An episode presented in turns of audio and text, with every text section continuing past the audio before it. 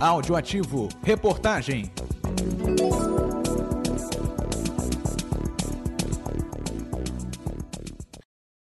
Você já ouviu falar em ESG?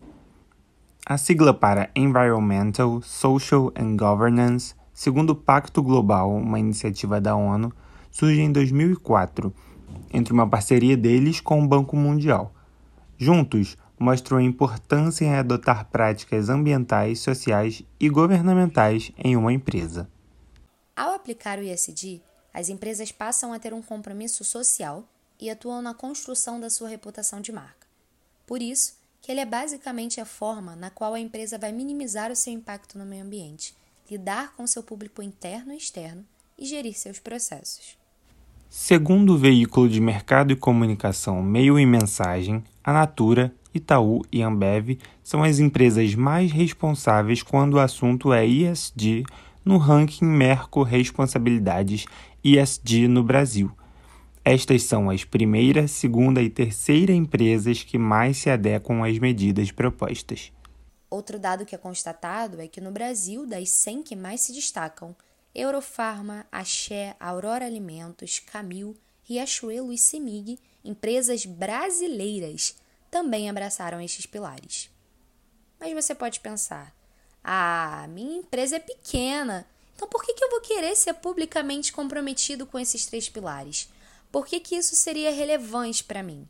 Bom, a Audioativo esteve na Feira do Empreendedor do Sebrae, Serviço Brasileiro de Apoio às Micro e Pequenas Empresas, e conversou com Vânia Ferreira, psicóloga, gestora de qualidade, negócios sustentáveis e engenheira de planejamento, que explicou. Essa empresa, ela pode fornecer para grandes empresas. E essas grandes empresas, elas dão muito valor a práticas ligadas ao aspecto ambiental.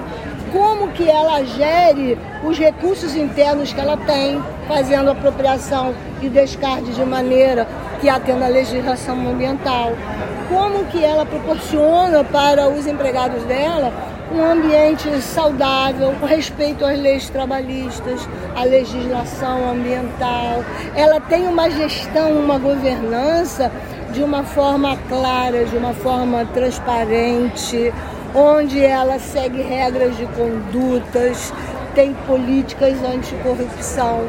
E as grandes empresas, elas estão contratando as pequenas empresas que estão atentas a, a todos esses detalhes. Segundo o Sebrae, o ESG é uma tendência em ascensão no mundo dos negócios. Outros pontos importantes são: as instituições financiadoras têm preferido investir em organizações que adotaram o ESG. Essas práticas também colaboram para a possibilidade de reduções dos custos e aumento da rentabilidade a médio e longo prazo. Isso por conta da atração e fidelização de clientes com produtos mais sustentáveis. Empresas com boas práticas de ESG correm menos riscos de problemas jurídicos, trabalhistas, fraudes e sofrer ações por impactos ao meio ambiente. Isso tudo aumenta a credibilidade da empresa, valorizando a marca e proporcionando maior transparência. Vânia Ferreira também comentou sobre o importante desafio na implementação do ESG. Primeiro é a mudança de pensamento, porque muitas empresas elas acham que não é para o tamanho delas. E elas podem colocar, identificar pequenas práticas que elas já atendem à legislação e isso daí é um fator assim sensacional. Agora elas têm que mudar a maneira delas, delas pensarem que, olha, isso não é do meu tamanho, isso não é para mim, é só para grandes empresas. E a realidade não é essa. Basta querer e fazer. Para você que tem uma empresa é empreendedor e deseja implementar o ISD, mas não faz ideia de por onde começar, temos uma sugestão para você: Diagnóstico ISD do Sebrae. Essa ferramenta de autoavaliação promete ajudar no nível de maturidade do seu negócio. Isso porque ela analisa cada uma das dimensões e te faz perguntas relacionadas a elas. Com as respostas, é gerado um documento com feedback do seu posicionamento frente ao ISD.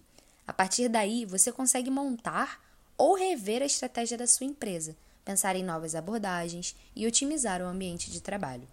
Para acessar, basta entrar no site do Sebrae e buscar por autoavaliação ESG. A ESG veio para ficar e a tendência é que o mercado se adapte cada vez mais a essas práticas no meio empresarial. Reportagem de Ana Carolina Chaves e Yuri Machado.